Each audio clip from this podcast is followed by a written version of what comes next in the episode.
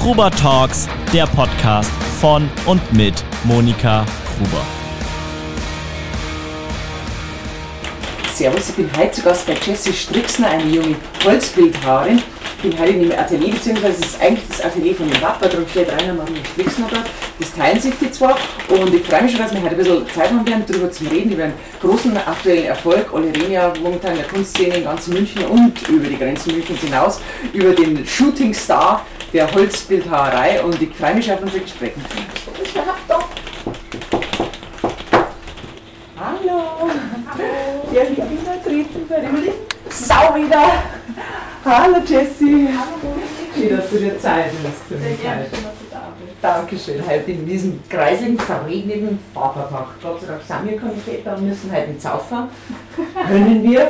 Aber schön, dass in der Werkstatt dein Reich betreten darf, dein Heiligtum sozusagen, wo die große Kunst entsteht. Ja. Vielen Dank, liebe Jessie, dass wir heute da sein dürfen. ja, danke, dass du gekommen bist. Ja, an diesem Feiertag. Ich, ich habe mich gewundert, ob du immer arbeitest oder ob, ob du extra jetzt wegen mir in die Werkstatt gekommen bist. Nein, ich arbeite immer tatsächlich. Ja. Ja. Kenne keinen Sonntag. Wirklich? Ja, sieben wirklich. Tage, war sieben Tage Woche quasi. Ja. Und du bist also, sagst, du hast richtige, deine festen, sage ich mal, wie andere Bürozeiten haben, deine festen Werkstattzeiten. Ja, das schon. Das versuche ich auch einzuhalten. Und ähm, ich mache es ja gerne. Ist, Ja. Ich liebe meinen Beruf und ähm, ich muss mir die Pause wirklich sagen, muss ich sagen, nee, heute gehst nicht in die Werkstatt. Das ist ganz komisch. Und das muss ich auch erst, ich bin noch in dem Lernprozess, muss ich echt sagen. Weil ich einfach viel zu gerne hier bin und viel zu gerne arbeite, aber du ein schlechtes Gewissen, wenn du nicht in die Werkstatt gehst? Ja. Wirklich? Ja, das ist dann so auch. Aber heute könntest du ja noch und vielleicht, mh, dann wäre das vielleicht fertig und nee. Weil mittlerweile ja so viele Leute auf deine Werke warten. Du bist ja wirklich der, der aufstrebende Star in München und, und äh, der hot, latest, hottest shit, darf man sagen, in Bayerisch, glaube ich. Und bist äh, überall zu sehen, zu hören. Also man, man spricht über dich und schwärmt von dir. Und äh, es ist ja auch ungewöhnlich. Ähm, Holzbildhauerin, das ist, äh, erst wenn man das hört, denkt man, es war wirklich, also ich war auch geflasht, wenn man riesige Skulpturen vor Augen gehabt, aber du machst ja wahnsinnig filigrane Sachen und ähm, aus diesem, sage ich mal, ja, wunderbaren Material, das ja auch sehr raushecken, äh, ganz feine Dinge, die ja äh, auch so ausschauen, wie sie, wie sie in Wahrheit sind. Also wenn du quasi ein Höschen machst, ein Seidenhöschen aus Holz, dann schaut es von der Weiden aus, dass du sagst, ich, die- ich, wenn ich drüber fahre, fühle ich die Seide und die Spitze. Und Ja. das ist ja unglaublich zart, wie du das Holz behandelst. Also bist du ein sehr gefühlvoller Mensch. Ja, würde ich schon sagen. Das glaube ich schon sehr sensibel und emotional. Was bist du Sternzeichen? Frauen fragen immer, was Sternzeichen, aber die, das interessiert mich jetzt einfach. Zwilling. Bist Zwilling? Was sagt das jetzt über mich? Nein, weiß ich nicht, keine Ahnung, ich habe da keinen kein Vorteil, keine Meinung. Also mein, mein Lebensgefährte ist Zwilling, also insofern äh, super. Aber würdest du sagen, weil das weißt du immer, dass Zwillinge so zwei Herzen in der Brust schlagen oder ist das so so ein ähnlichen Teufelchen? Nein. nee. Nein. Na, also ich denke, du wirst nicht so viel nachdenken. Nein, das stimmt. Sternzeichen, Das ist ein gutes nicht. Aber ich glaube schon, dass man, also wenn man das macht, was du machst, dass man ein, ein, ein gefühlvoller Mensch sein muss. Ein, ein Mensch, der, du gehst ja mit einem natürlichen Produkt um. Das erfordert ja ähm, ein Produkt, das Seele hat. Ich habe einmal einen Satz von dir gehört, den fand ich so lustig, weil du gesagt hast, selbst wenn du das Holz dann ähm, ähm, gespachtelt hast, gestrichen hast, dann das arbeitet ja weiter. Also auch Mhm. wenn es jetzt vermeintlich tot ist, Ja. bewegt sich das, das lebt ja. Und gesagt, das ist eigentlich wie der Dackel, das macht was Gutes jetzt. ja, das stimmt. Das fand ich schön, den Satz. Ja, was mich an Holz so fasziniert, weil du gerade so über Gefühle und sensibel geredet hast, ähm, dass ich, ich liebe jeden Arbeitsschritt und jeden Arbeitsprozess und gerade am Anfang, wenn ich mit der Motorsäge arbeite oder grob was raushauen muss, da ist ja eher die Aggressivität im Vordergrund, würde ich mal sagen, weil man da wirklich, man muss reinhauen, man muss Kraft aufwenden Mhm. und bis zu dem Punkt, wo es dann wirklich ans Feine geht und man irgendwie weichere Sachen macht und nicht mehr so wie so ein Bekloppter reinhaut. Und das finde ich super, dass ich so jeden, jeden Arbeitsschritt wirklich durchlebe. Also vom körperlich extrem anstrengenden bis zum einfach feinen Meditieren schon fast, wenn ich irgendwie am Ende bin. Das habe ich mir auch gedacht, als ich das gehört habe, Holz, da dachte ich mir, also ich habe jetzt sowieso gedacht, dass das ein riesiger Raum ist, so riesige Skulptur, eine riesige Baumstämme, ich, ich habe überhaupt keine Ahnung gehabt. Und, und habe mir gedacht, das muss auch körperlich sehr anstrengend sein, was du machst. Also gerade die ersten Schritte, wenn du sagst, du bearbeitest mit der Motorsäge so ein ja, wie, wie groß darf man sich den Stamm oder den Block vorstellen? Ja, also aus dem Stamm arbeite ich nicht, weil der. Weil der den Kern hat, den man Mhm. eigentlich entfernen müsste. Genau, also müsste man dann eine Kernbohrung machen oder einen Entlastungsschnitt durch den Kern. Und wenn ich einen Entlastungsschnitt durch meine Arbeit mache, dann habe ich einen Spalt drin. Dann macht wenig Sinn. Oder Loch. kontraproduktiv. Ja, Also wie ist das schon bearbeitet, wenn du das kriegst, das Stück Holz? Das sind Bohlen, also Mhm. die sind drei Meter lang und zwischen 8 und 10 Zentimeter Dicke. Und je nach Baumstammumfang sind dann die Breiten zwischen 20 und 40. Genau, sowas kriege ich dann vom Holzhändler, muss es natürlich erstmal klein schneiden und teilweise hobeln, weil meine Jacken ja dicker sind als 10 cm von der Bohlenstärke. Das heißt, das muss ich erst behobeln, um es dann aufeinander zu leimen und die Dicke der Jacke überhaupt herzubekommen. Mhm. Jacken, äh, Jacken haben ja meistens zwischen 16 und 18 cm Volumen. Mhm. Da hängt ein, ein Stück, an dem du gerade arbeitest. Das, Genau. das ist schon so, dass man sagt, "Na, da ist schon Einschlüpfer. Kannst mal probieren. Also, ja, aber eh mein Favoriten, das ist die goldene, also die, äh, das, das, da müssen wir noch mehr reden, da bleibt das ein Special. Ich Also. habe auch eine hier, also ich könnte Na, wirklich? zeigen später. Ja, unbedingt, unbedingt. genau. Und was ist das für Holz? Äh, ist das Eiche, ist das Äh, das Lindenholz. Lindenholz? Also Eiche ist auch wunderschön und ist Hartholz und hat Gerbsäure drin und also in Hartholz zu arbeiten, das äh, taugt mir nicht. Das ist super anstrengend. Man braucht gefühlt doppelt so lange, als wenn ich, also für mich jetzt, wenn ich in Weichholz arbeite wie Linde. Mhm. Das ist mir einfach körperlich, also ich mache es mir nicht noch schwerer. Das ist schon Ja, ja, ja. Nee, Linde ist für mich super. Hat meistens wenig Äste und ähm, super von der Faserrichtung. Das ist dein favorisiertes Das ist meine, Material. Aber jeder, jeder ist da anders. Und war für dich, weil du hast immer einen Umweg gemacht, du hast anfänglich mal Lehramt studiert oder äh, überlegt, ob Lehramt studieren, hast du gleich sogar angefangen, oder? Ja, ja äh, damals ähm, nach dem Abi dachte ich mir so, ja super, das machen wir jetzt. Ich wollte nie das werden, was der Papa geworden ist, aus Prinzip, logisch. Ja, Mein Vater ist ja auch Holzbetar und Künstler, also ähm, Bühnenkünstler. Der ist eigentlich aus meinem Metier auch. Er war lange in der Drehleihe aufgetreten und Stimmt, ja. ja, und äh, in dieser ganzen Entourage in der Münchner Szene war er unter dem Namen Quasimodo, war sehr, Mhm. sehr bekannt und aber Ja. eigentlich Holzbildhauer auch. Eigentlich gelernter Holzbildhauer, ja. Und hast du dir gedacht, von Anfang an, das mache ich nicht, weil der Papa das macht? Ja. Oder? Ja, ganz einfach. Also ich habe es immer fasziniert, was er gemacht hat, weil er schon immer selbstständig war und ist. Und ich fand es damals als Kind hat man, denke ich, die Tiefen vielleicht nicht so mitbekommen, wenn es in der Selbstständigkeit nicht so gut lief. Und für mich war der Papa immer frei, hat immer machen können, was er möchte und hatte genug Aufträge, um sein Geld zu verdienen. Und das hat mich schon fasziniert und das habe ich auch bewundert. Aber mit dem Beruf dachte ich mir so, nee, nee, also ins gleiche Boot setze ich mich da jetzt nicht. Mhm. Ähm, deswegen habe ich dann erst mich überlegt, ja, was macht man denn da?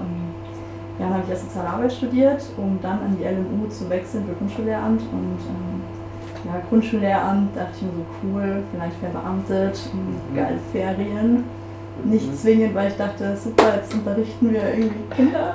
Verzong ist Sauschratzen, wir sind im Glockenbachviertel, demnächst unterrichten, ganz gewiss. Ja, und dann äh, habe ich ein Vorpraktikum leisten müssen für das Studium und dann ist mir aufgefallen, so, pfiuh, das pack ich nicht. Also Kinder sind putzig, aber ich pack das nicht, irgendwie 30 Kinder vor mir zu haben und da irgendwie den Schweigefuchs und was weiß ich, was man da alles macht. Das. Schweigefuchs, das geht gar nicht, was ist das? Ja, das ist so. Ah, Und dann müssen alle ruhig sein. Dann stehst du irgendwie da vorne und machst so, "Wuhu, seid ruhig. das probiere ich halt, glaube ich, mein Mob, das funktioniert Schweigefuchs. Wahrscheinlich was ich besser, wenn sie bei mir hat. Okay, nein, also du magst Kinder, aber du wolltest, dass du gemerkt, Lehrerin Das, ist. das passt nicht, nee, nee, passt nicht. Ähm, ja, auch ich bin ein ungeduldiger Mensch, muss ich zugeben. Und wenn man mich zweimal was fragt, ich erkläre es gerne, aber kaum so das dritte Mal denke ich mir so, Was ist mit dir, du Grippe? du verstehst das nicht. Ja, nein. Nee, also ich äh, dachte mir so, okay, Jesse, vielleicht solltest du deinen Berufsweg noch aber doch unterlegen. nur in der Werkstatt, wo man keiner stört. Da war doch was mit der Papa. Das ist doch auch in meinem Leben. Aber bist du da gleich dann umgeschwenkt und hast gesagt, okay, ähm, Holzbildhauerei oder hast du erst noch dich umgeschaut und, und andere Sachen nochmal in Betracht gezogen? Oder? Nee, ich habe dann äh, zwischen FH, also Soziale Arbeitsstudium, und der LMU, das Lehramt, äh, Grundschullehramtsstudium, habe ich ein Badesemester drin gehabt. der Papa hatte damals extrem viel Arbeit in der Werkstatt. Und ich dachte mir, super, hab eh zu tun, kann ein bisschen Geld verdienen nebenbei. Mhm. Ja, und da ist mir dann klar geworden, wie, wie faszinierend das ist, wenn der Papa was im Kopf und dann ähm, kann das mir aufzeichnen, dann erzählt er was und dann setzt er es auch noch um. Also diese ganzen Arbeitsschritte, die fand ich faszinierend, dass auf einmal irgendwas, was er sich selber ausgedacht hat, auf einmal dasteht. Mhm. Wow, krass, ich will das auch können und ich habe auch Lust, das irgendwie zu lernen. Ja, und dann war ich parallel auf der Bildhauerschule und an der LMU und habe beides ausprobiert, weil ich mich nicht entscheiden konnte. Aber das ging natürlich nicht mehr nicht äh, zwischen LMU und Bildhauerschule Ja. mit Hertingen. Und genau, dann habe ich mich, ich weiß auch gar nicht warum, für die Bildhauerschule entschieden. Es war irgendwie so ein, so ein Bauchgefühl, irgendwie so, nee, irgendwie habe ich mehr Lust, das zu erlernen als das andere. Also Bauchgefühl. Ja. Das, das ist eigentlich wie bei mir gewesen. Ich war erst so für die Sicherheit was gemacht und dann einfach mein Bauchgefühl hat gesagt, nein, ich vergeude mein Leben. Ich muss was machen, wo wirklich mein Herzblut dahinter steckt. Was Und hast du am Anfang? ich habe äh, Fremdsprachen dann gemacht. Also erst habe ich mir überlegt, ob ich Medizin studiere und das war das einzige gewesen, Studium, was mich wirklich interessiert hätte. Und Mhm. dann ähm, habe ich Fremdsprachen, das lag mir immer, Mhm. damit man einen anständigen Beruf erlernt, weil die Eltern natürlich auch Angst gehabt haben, Mensch, dass die irgendwie dann verlottere, weil ich auch so nach dem Abitur gejobbt habe, ewig lang und auch Mhm. nicht gewusst habe, was ich mache. Und die Eltern waren schon, "Hm, was ist jetzt so, hm, du mal ein Ding und das was, dass du mal irgendwie vielleicht mal eine Wohnung anzahlst und das doch muss ja weitergehen irgendwie. Mhm. Und dann habe ich gedacht, was mache ich? Ich halt Fremdsprachensekretärin, war irgendwie sechs Jahre in so einer Firma festgesessen und habe dann gemerkt, ich Ah. vergeude mein Leben. Und dann habe ich gedacht, nein, ich wollte eigentlich immer Schauspielerei machen. Und dann habe ich Klar. mich für die Schauspielschule beworben. Also Bauchgefühl ist Ja. schon, aber das haben viele Leute gar nicht mehr, glaube ich, heutzutage. Die, die haben, das verdrängen die ihr Bauchgefühl. Das ist ganz wichtig, ich. Ja, ich glaube, das Sicherheitsbedürfnis ist größer. Ja. Ich meine, man geht einfach ein Risiko ein, wenn man das Ja. macht. Auch du bist ein Risiko eingegangen. Logisch, aber Ja. ich konnte nicht anders. Ich kann mir nichts anderes vorstellen. Das ist das äh, schön, wenn man da angekommen ist, was einem wirklich, wirklich Freude macht. Und warst du von Anfang an dir sicher, dass es Holz ist und nicht Stein? ja, also Ja? während der Ausbildung hat man immer einen Tag in der Woche Steinunterricht gehabt Mhm. und da konnte man auch andere Materialien kennenlernen. Aber Stein, das ist mir zu hart. Also bis man da mal ein Ergebnis sieht, das ist total unbefriedigend für mich. Und es ist staubig und extrem laut. Das, das hat mir irgendwie alles nicht, nicht gefallen. Und das ist irgendwie, wahrscheinlich werden mich alle äh, Steinmetzerinnen ähm, auslachen, wenn ich sage, es ist irgendwie ein kalte, kälteres Material als. Holz für mich. Ich weiß, ich, ich konnte mich nie mit Stein richtig anfreunden. Ja, Da das war irgendwie das Holz immer da. Vielleicht auch tatsächlich unbewusst durch die Kindheit, weil natürlich äh, durch den Papa Holz uns immer begleitet hat irgendwie. das ist ja immer, immer riecht es irgendwie das, da überall die Späne und das ist ja warmes Material, finde ich. Ja, das ist so, auch. Und man hat immer noch das Gefühl, es lebt, gell? Also im. Gegensatz. Wahrscheinlich sagt der Stein jetzt, der Stein lebt auch. Ja. Das ist- Jetzt habt ihr jetzt mal au! Au, das ist ja. Da liegt auch, meine linke Hand liegt da, gell? Das ist praktisch, kann ich kratzen. Die, das war so lustig, die liegt bei dir da, ähm, ja, was ist das eigentlich? Äh, Das ist ein äh, ja, Teller. Kreissäge, oder? So Nee, also das ist die Kreise, hier liegt es eigentlich immer an der Bandsäge. an der Bandsäge. Ja. Damit man immer so, Ja, das, sie? ja, der Papa legt das immer hin und sagt hier, schau mal, das sind ist, ja, fünf Finger. das ist ja nicht ungefährlich, gell? Wahrscheinlich. Nee, also, nee. muss schon aufpassen. Hast du dich schon mal irgendwie schwer verletzt? Also zum Glück mit Maschine noch nicht.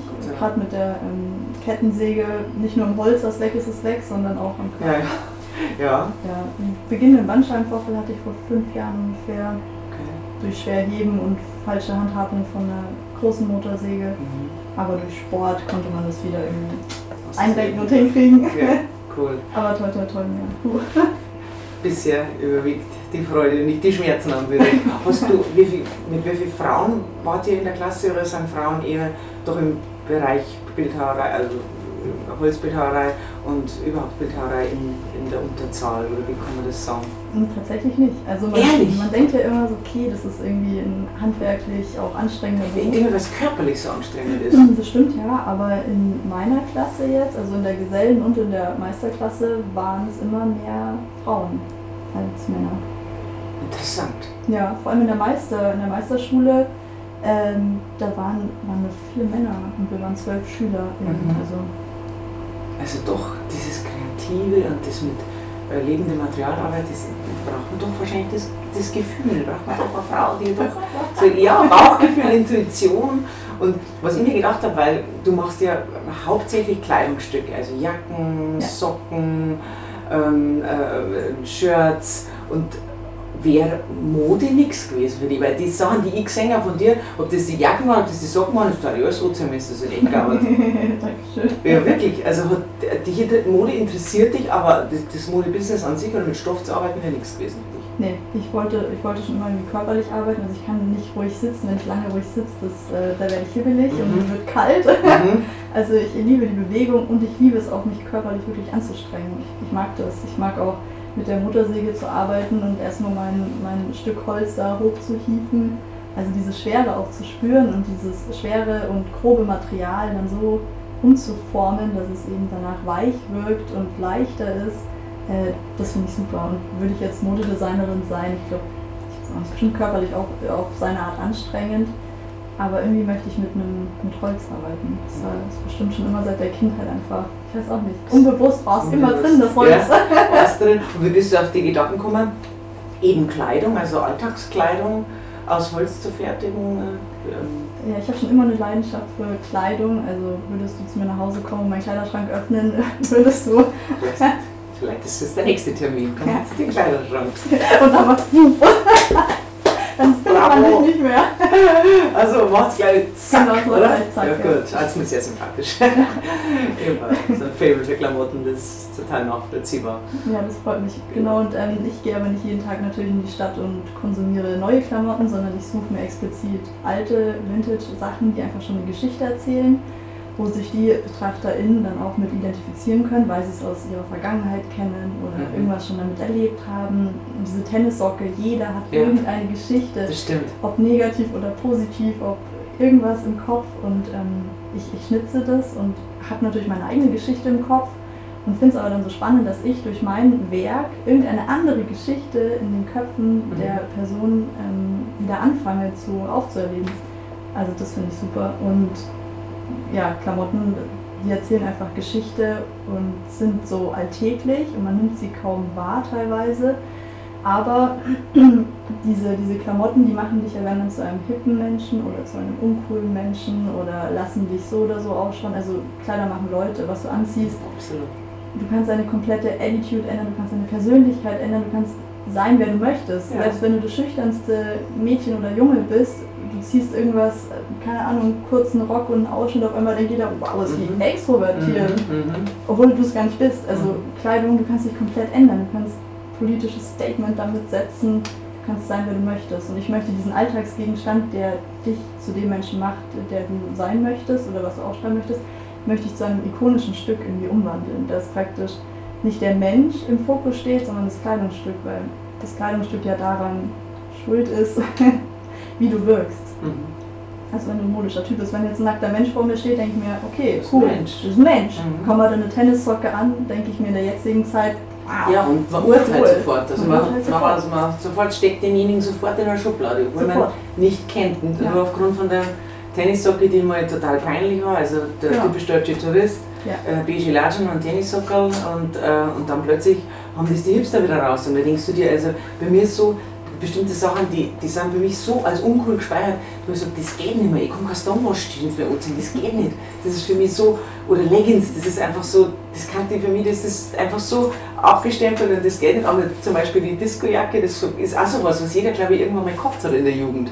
Und das löst wirklich in jedem was aus. Und dann Glitzer ja, und. Das ist mein Plan. Das ist total cool. Und die Trainingsjacke sowieso, also ähm, das finde ich total nachvollziehbar. Aber, aber bei der Socke fiel mir auf, dieses wie lange brauchst du jetzt zum Beispiel für so eine Socke, der ist ja wirklich vorn, sogar wo der Zwickel ist, ist jede, wo die Fäden so oft ein bisschen so zusammengewurstelt sind. Also die schaut ja aus, als ob jemand gerade Ozon gehabt hat und dann einfach so runtergewurstelt und irgendwo hingepfeffert. Ja. Und das ist ja auch so äh, bewusst der, die Absicht gewesen dahinter. Ja, genau. Also auch äh, bei der Unterwäsche, ja. da, da kann man sich natürlich Geschichten ausmalen geht die gerade zum Duschen oder es wurde es hingeschmissen, weil sie Sex haben. Also mhm. da, da stoße ich ja auch irgendwelche Geschichten in den Köpfen an, die ich gar nicht bewusst steuere. Mhm. Anne hast du gehabt mit, da war das Füßchenkang mit so einem Rest Menstruationsblut drin und äh, ja. äh, da fand ich es so ganz spannend, dass das einige Leute irgendwie so übergangen haben, so fast äh, äh schamhaft irgendwie. Ja, natürlich. Also die, allein die weiblichen Körperflüssigkeiten sind so ein Tabuthema der heutigen Gesellschaft, was ähm, Ähnelt sich aber gerade, finde ich, so ein bisschen. Ja, also, also zum Glück. Ja. und da will ich jetzt nicht irgendwie die ganze Männerwelt äh, anschauen, sondern auch die Frauen. Also trotzdem auch zwischen Frauen tabuisiert. Man setzt ja. sich nicht an den Tisch mit der besten Freundin und sagt erstmal so, du, wie war jetzt deine letzte Periode? War die jetzt auch so War das mir so prickelig oder war das mir so? Ja. Bestimmt schon. Also ich, ich, also ich, ich finde das äh, den Wahnsinn, dass alle Körperflüssigkeiten der Frauen tabuisiert sind. Also bei Männern ist alles geil, ob die jetzt schwitzen oder Ja, irgendwie auf den Boden spucken oh, Aber das haben wir aber selber schuld, finde ich, bisschen. Also ich bin jetzt so, ich bin ja sehr viel älter als du, ich komme jetzt gerade so in die Wechseljahre und das ist zum Beispiel auch ein Thema, das wird auch bei Frauen tabuisiert. Ja. Wir reden nicht drüber und dann habe ich gesagt, das ist eigentlich, das ist ja das Allersexistischste, dass wir unter uns sexistisch Ja, genau, sind. Und, und dann auch so, manche deren sogar, der sagt, das habe ich nicht. Ich sage, ah, du schwitzt nicht und hast Hitzewallung und äh, wirst launisch und schreist deinen Mund und so, das hast du alles nicht gehabt, weil du das einfach auslassen hast. und das ist aber gerade so bei Frauen in der, in der Öffentlichkeit so, die versuchen das Thema zu umschiffen, weil das ist, ich bin dann offiziell alt. Was du Mhm. sagst, ja und? Also ich meine, es ist doch auch Teil des Lebens, gehört Mhm. dazu.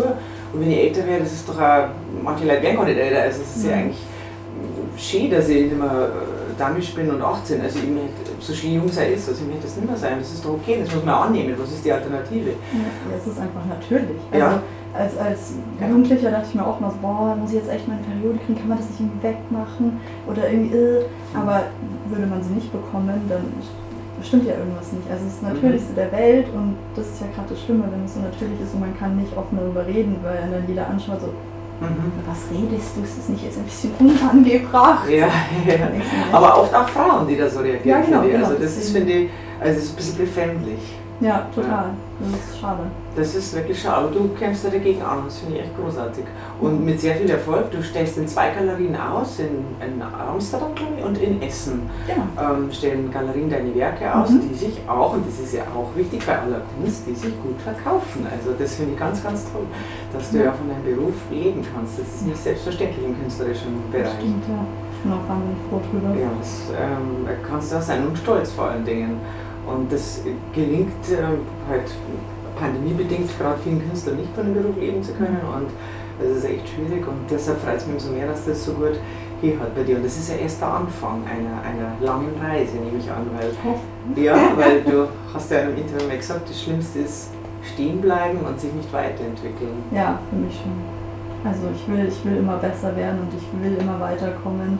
Würde ich irgendwann mal stehen bleiben, dann, dann kommen andere hinter mir natürlich und überholen mich irgendwann. Und das möchte ich nicht. Ich möchte immer für mich besser werden, ich möchte immer weiter fortschreiten und nie sagen, ich bin gut genug jetzt. So Mhm. passt, mehr will ich gar nicht. Es geht immer mehr, immer. Mhm. Was ist so dein Ziel so, ähm, weil du sagst überholen, ähm, würdest du gerne mal in New York ausstellen oder eine große Ausstellung in München haben oder keine Ahnung oder was, was ist, sind so deine, Ja, klar. Alles das, alles, was geht. alles was geht. Also- Reisen wahrscheinlich auch wieder, wenn es wieder geht, oder? Ähm, ja, also durch die Selbstständigkeit nimmt man natürlich viel in Kauf und so Urlaub machen oder irgendwo hinreisen Mhm. mache ich seit drei Jahren jetzt nicht mehr. Also man opfert schon einiges auch Ja. dafür, dass man ähm, viel gibt. Also ich bin ja nicht von heute auf morgen so, zack, ah, die Jessie, ah, jetzt, jetzt so. Sondern es war ja ein langer Prozess, ein langer Arbeitsprozess, wo man auch äh, teilweise hingefallen ist, wieder aufstehen musste Mhm. und ähm, ja, hart dafür gekämpft und gearbeitet hat, dass Mhm. man jetzt so weit ist, wie man ist. Wo man auch Phasen der Unsicherheit hatte, gibt es was? Ja, natürlich, natürlich. Also ich habe seit ich 16 bin nebenbei immer in der Gastro gearbeitet, damit ich meine Miete zahlen kann. Und ähm, das konnte ich letztes Jahr im September und da war ich 28. Äh, also ich habe ziemlich lange in der Gastro gearbeitet, konnte ich wirklich sagen, okay, ich, ich muss jetzt kündigen, weil ich das nicht mehr schaffe beides. Und Mhm. das war natürlich so surreal für mich, Mhm. weil ich mein, meine Sicherheit so komplett aufgegeben habe. Die, dieser Gastrojob, Ja. also jetzt halt durch die Pandemie bedingt natürlich auch nicht so das sicherste, aber damals dachte ich mir, okay, meine Miete ist safe, so ich brauche mir da keine Gedanken machen. Und jetzt ähm, habe ich das nicht mehr, aber bis jetzt läuft es auch gut. Ja, es ist so, Selbstständigkeit finde ich das, äh, es ist immer ein Schwanken zwischen einerseits dem, dem Glück, dass man frei ist und unabhängig und andererseits immer so, also kenne es ja total, immer noch, dass man denkt, morgen ist alles vorbei.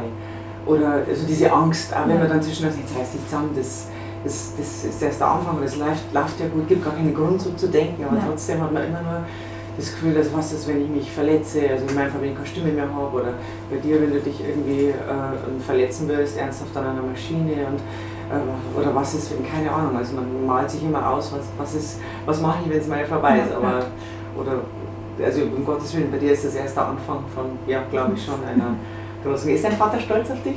Ja, natürlich. Schon. Ja. Sagt er dir auch? ja, doch. Zum. Glück.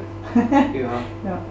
Das ist schön, das ist ähm, nicht selbstverständlich, glaube ich, dass äh, Väter das auch kommunizieren oder Eltern das kommunizieren und dann wirklich ähm, nicht nur dies, ja, wo du ahnst, dass es so ist, sondern wo wirklich sagen, du, ich bin stolz auf dich, das finde ich schön. Ja, sie hatten auch nie Angst um mich in Anführungsstrichen, dass sie sagen, also bricht die das Studium ab. Ist die Nachricht? Ich werde das ja noch was. Das Kind müssen wir Sorgen machen. genau. Also gar nicht. Äh, Nein. Die haben immer gesagt, äh, du machst es, äh, du bist alt genug und wenn du das hinkriegst. Meine Mama war immer wichtig, dass ich eben diesen Gastrojob habe, dann die Sicherheit. Mhm. Aber das hat mir auch Spaß gemacht. Auch als Abwechslung, wenn man allein in der Werkstatt ist und so für sich und dann kommt man mal raus unter Leute. Mhm. Also ich fand das immer gut. Es hat sich immer so auch schön ausgewogen, in der Gastronomie zu arbeiten und dann allein wieder in der Werkstatt. Aber ich vermisse es nicht. Also es ist jetzt nicht so, ja. Wäre wieder schön, Nee, mal nee. die Leiderschnitzel zu servieren. Ah, Scheune Karte! Ja, genau. Und einen Ketchup dazu. Haben wir Ja. nicht. Haben Sie Wasser für den Mund? Ja, die genau. ganzen Geschichten. Deine Freunde, sind die auch eher im künstlerischen Bereich tätig oder machen die ganz was anderes zum Beispiel? Ähm, Also mein Freund ist auch Bildhauer, der war auf der gleichen Schule wie ich, ähm, eine Klasse über mir. Und wir arbeiten auch sehr viel und sehr eng zusammen. Also wir teilen uns, wenn er in München ist, das Atelier hier auch, also er arbeitet auch in der Werkstatt. Und er wohnt momentan in Halle an der Saale. Mhm. Und wenn ich wieder bei ihm bin, dann teilen wir uns dort das Atelier und so inspiriert man sich gegenseitig und flippt Ideen, ähm, tauscht die aus. Das ist wahnsinnig schön. Ansonsten, mh, überwiegender Freundesteil ist nicht so der kreativste, also nicht die Kreativen, aber das ist nicht schlimm. Nein, das ist, äh, auch schön, wenn man mal nicht über was anderes, also nicht über Kunst redet oder über das, was man selber macht, sondern über andere Dinge dann wahrscheinlich. Ja, ja, oder? sagen dann immer, aber hier ist viel spannender, das Ja, hier das ich, ja. Du sagst, wow, 10 Stunden in der Werkstatt. ja, das war's so. Das war's. Aber die finden doch das bestimmt super, wenn sie sich gesund kennen in deiner, ja, in deinem Reich hier. Es gibt ja immer was zum, also wo man hinschaut, ist Kunst oder hängt irgendwas, wo der Blick hängen bleibt. Das ist wirklich, also da, man möchte wirklich jedes Eck durchkruschen hier. Das ist Ja. äh, äh, spannend einfach und, und schön, weil es einfach eine ganz andere Welt ist. Ja, Und, das stimmt. und ist. Macht dein äh, Freund auch Holzbildhauerei oder Steinbeton? Nee, auch Holzbildhauer. Auch Holzbildhauer. Also der arbeitet mehr im figürlichen Bereich Mhm. und genau. Also aber auch Holz. die, die sagen größer wahrscheinlich noch, oder? Nee, also, Na? äh, nee. also manche Figuren sind nur so groß von Mhm. ihm und Philipp und ich haben ein Projekt zusammen realisiert dieses Jahr. Fertiggestellt Das sind die lebensgroßen Figuren. Mhm. Ähm, das, äh, die ganzen Körperpartien der Figuren sind aus Beton gegossen und die Klamotten, die die Figuren anhaben, sind aus Holz geschnitzt. Und so ist es nicht nur eine künstlerische Kombination zwischen Philipp und mir, sondern auch eine Materialkombination. Und natürlich, weil er aus dem Figürlichen kommt und ich aus der Realistik, also Klamotten, Draperie, haben wir auch noch miteinander verknüpft. Und wo äh, kann man das anschauen? In welcher Galerie? Äh, in der Rademakers Gallery in Amsterdam stehen die momentan. Der nächste Weg! Äh, Der nächste Weg nach Amsterdam, aber es schaut gut aus, dass es bald wieder geht und man nach Amsterdam kann und ähm, diese Werke anschauen kann. Das wäre schön, das mal live zu sehen. Und es wäre wär toll, vor allem das in München jetzt auch haben. Vielleicht gibt es ja irgendeinen findigen oder vielleicht auch nach unserem Interview einen kreativen Galeristen, der dann sagt, ja, das ist doch ein Münchner Mädel, das muss doch nach München geholt werden. Das wäre nicht spannend. Wo siehst du dich so in zehn Jahren, sagen wir mal zum Beispiel? Oh Gott. Also noch immer in der Kunst natürlich. Ich Mhm. werde nie aufhören, auch wenn es Mhm. mal nicht mehr so gut läuft, was ich nicht hoffe, aber ja, das kann man ja nie wissen. Ich werde das nie aufhören. Und ähm, ich hoffe natürlich noch weiter wie jetzt. Also ich will ja immer, immer mehr, immer mehr. Ich will nie stehen bleiben. Also selbst wenn jetzt deine Werke in, in Wahnsinnshöhen schießen preislich und du sagst, so, das kann ich mein Haus nicht aus keiner leisten und auch sonst keine finanziellen Sorgen mehr und äh, hast vielleicht nur irgendeinen einen, einen Mäzen, der dann sagt, so, ich will jedes Jahr ein Werk von Ihnen, äh, Frau Schleckster, und dafür zahle ich Ihnen, weiß ich nicht, 10 Millionen und das dann trotzdem sagen, so, das ist wunderbar, dann bleibe ich jetzt in Südfrankreich oder in Italien oder würdest du trotzdem einfach sagen, das ist mir wurscht, wie viel Geld ich habe, ich arbeite trotzdem weiter. Ja, so ich, ich könnte nicht aufhören. Das ist, wenn ich was im Kopf habe, dann muss das raus, sonst werde ich unruhig. Wenn es nicht Mhm. draußen ist, dann muss ich die ganze Zeit dran denken, ich muss die ganze Zeit drüber nachdenken. Ich schreibe auch ganz viele Sachen auf, dass ich es nicht vergesse und auch nicht die ganze Zeit im Kopf habe. Manchmal habe ich das Gefühl, wenn ich es aufschreibe, dann ist es auch weg, weil ich nicht mehr denke so, Gott, wie war das nochmal? Hm, okay, ich muss wieder in der hintersten Ecke nachgucken, Mhm. so, hm, Nee, ich habe es dann aufgeschrieben und dann ist es da, aber es muss dann auch ins Holz umgesetzt werden oder irgendwie, also das ist Schreibst du es auf oder zeichnest du es? äh, beides, beides. Mhm. Also manchmal, manchmal zeichne ich es, wenn es irgendwie komplexer wird und ich nicht in Worte fassen kann. Ja. Äh, und mache Notizen dazu, aber überwiegend schreibe ich. Also es sind ja manchmal dann nur so ein, eine, ein Wort, wo ich sage, Mhm. okay, du musst als nächstes das und das schnitzen, Okay. weil das muss, muss gemacht werden. Und wo inspirierst du dich? Wo, wo, äh, aus deinem äh, Fundus von deinen Vintage-Klamotten oder, oder Zeitbücher oder Natur? Was inspiriert dich am meisten, wo du einfach sagst, da kommt der nächste einfach her? Oder ist es einfach, überfällt einem das einfach und man sagt, ach, das ist mir jetzt gerade in den Sinn gekommen oder du siehst einen Alltagsgegenstand und denkst, wow, das muss ich machen. Ja, ist ganz unterschiedlich. Also A, wenn ich in meinen Kleiderschrank gucke, ich habe ganz viele Sachen von meinen Eltern aus den 80er Jahren da noch rumliegen. Ich so, Mhm. wow, okay, das da verbinde ja sogar ich irgendwas damit, obwohl ich es noch nicht getragen habe. Mhm. Äh, teilweise muss ich nur meinen Alltag anschauen, die jungen Leute, was die gerade als hip Die empfinden. jungen oder Leute, sagt der junge Mensch, der mir gegenüber sitzt. Das ist selber noch so jung. Ja, danke. Ja, ähm, also die noch jüngeren, was da gerade hip ist, Mhm. äh, teilweise durch soziale Medien gucken, was andere KünstlerInnen machen. Ähm, ganz viel entsteht eben mit dem Austausch zwischen Philipp und mir, Mhm. dass man da dann Ideen hin und her flippt und auf einmal denkt sich, wow, das müssen wir jetzt machen. Und dann, Mhm. ich werde dann auch ganz hibbelig, das ist ganz komisch zu beschreiben. Wenn ich irgendwas im Kopf habe, dann werde ich hibbelig, wenn ich das nicht machen kann. Oder weiß, okay, du musst noch zwei Wochen dich gedulden, wenn noch andere Sachen anstehen und dann könntest du es erst umsetzen. Mhm. Also bis dahin bin ich so ein kleines Kind, wo vor Weihnachten steht. Okay. Also du bist eigentlich, du musst dich äh, disziplinieren, um nicht rund um die Uhr an deinen Ideen zu arbeiten, sondern zwischendurch sagst mal Pause, weil eigentlich hast du schon wieder drei Ideen im Kopf. Ja, also das ist so, ich bin noch im Lernprozess Pause zu machen, weil Pause ist genauso wichtig wie Arbeit. Absolut. kann man nicht mehr arbeiten, wenn man körperlich gerade mit der Arbeit ähm, nicht mehr kann. Aber es fällt mir schwer, muss ich leider sagen. Weil es ist dann immer irgendwas. Dann macht man Pause, ja, nur schnell das noch aufzeichnen, nur schnell noch Fotos machen. E-Mails schnell mal zwischendurch ein Oktoberfest-Wimmelbuch zeichnen. Steht Das es auch ja auch gibt.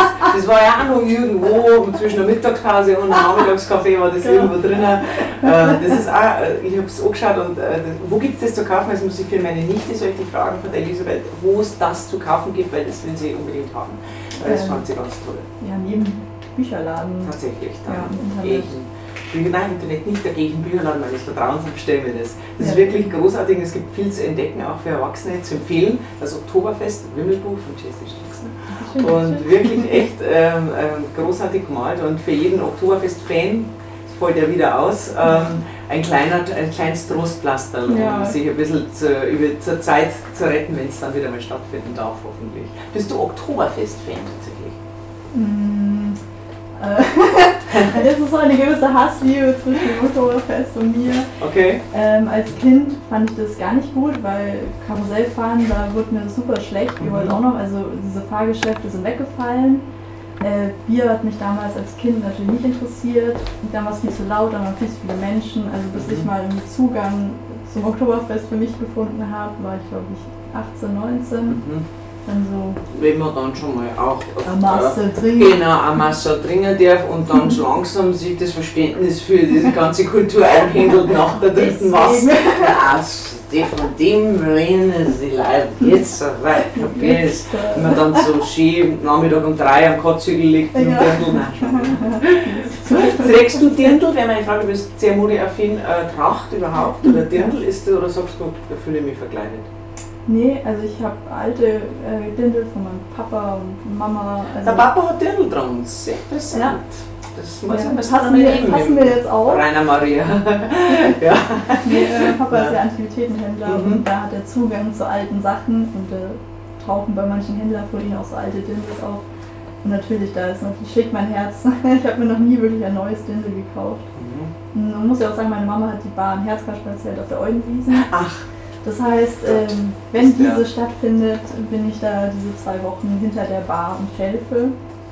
Ja, so, jetzt äh, jetzt kommen wir wissen wir, wo die Liebe zu, zur Wiesen herkommt. Kannst du dir vorstellen, auch ein Dirndl oder ein, ein, ein Janker aus Holz zu machen? Ja, eine Lederhose habe ich, wenn ich mal wieder? Zeit habe vor. Ja, hast du vor, das finde ich Ja. super. Ja, so eine kurze, was mich daran fasziniert, sind diese Stickereien Mhm. seitlich. Ähm, die muss ich mir noch überlegen, wie ich die umsetzen möchte oder werde. Aber sowas, also wenn es komplizierter erscheint, da, das, muss ich dann machen. Also gerade dieses, dieses Komplizierte, diese Stickereien, wie setze ich das ins Holz um, wie mache ich das? Das ist ja das teilweise so, dass ein, dass ein Lederband geflochten dann, was da durchgeht genau, oder manchmal. Ja. Und, ähm, ja, also die Hirschschrankknöpfe, das ist dann schon. Äh, ich freue mich drauf. Also ja. wenn, wenn, ich immer wieder diese Zeit. Wenn du so neu fuchsen kannst, oder? Ja. Das ist ja. Und alles rausnehmen kann, also wenn es so realistisch wie möglich ausschaut und mhm nicht irgendwie das Holz noch 4 cm Dicke hat, obwohl der Stoff, den ich nachschnitte, nur ein paar Millimeter ist. Also das Holz muss auch so dünn sein. Es ist unfassbar realistisch. Also man merkt es bei diesen Filigranen von der Unterwäsche, von dem Höschen und dem BH, das ja wirklich ausschaut, als ob jemand, eine Frau, wie du sagst, im Duschen gegangen ist oder ähm, gerade eine Liebesnacht gehabt hat und den BH irgendwann einen Haken gepfeffert hat. Und ja. ähm, es ist wirklich, ähm, also ich habe sowas noch nie gesehen in der Form. Ich bin jetzt auch nicht der Kunstexperte, ich aber es, ist, es fasziniert einen total.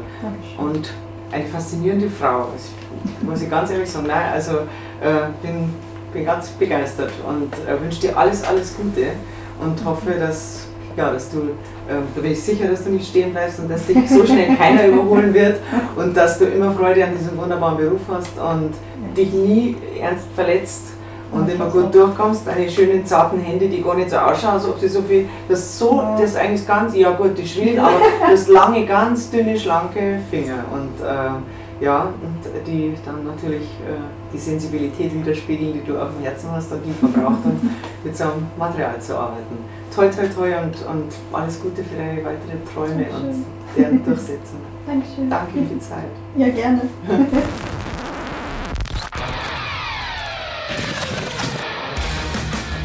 Gruber Talks, der Podcast von und mit Monika Gruber.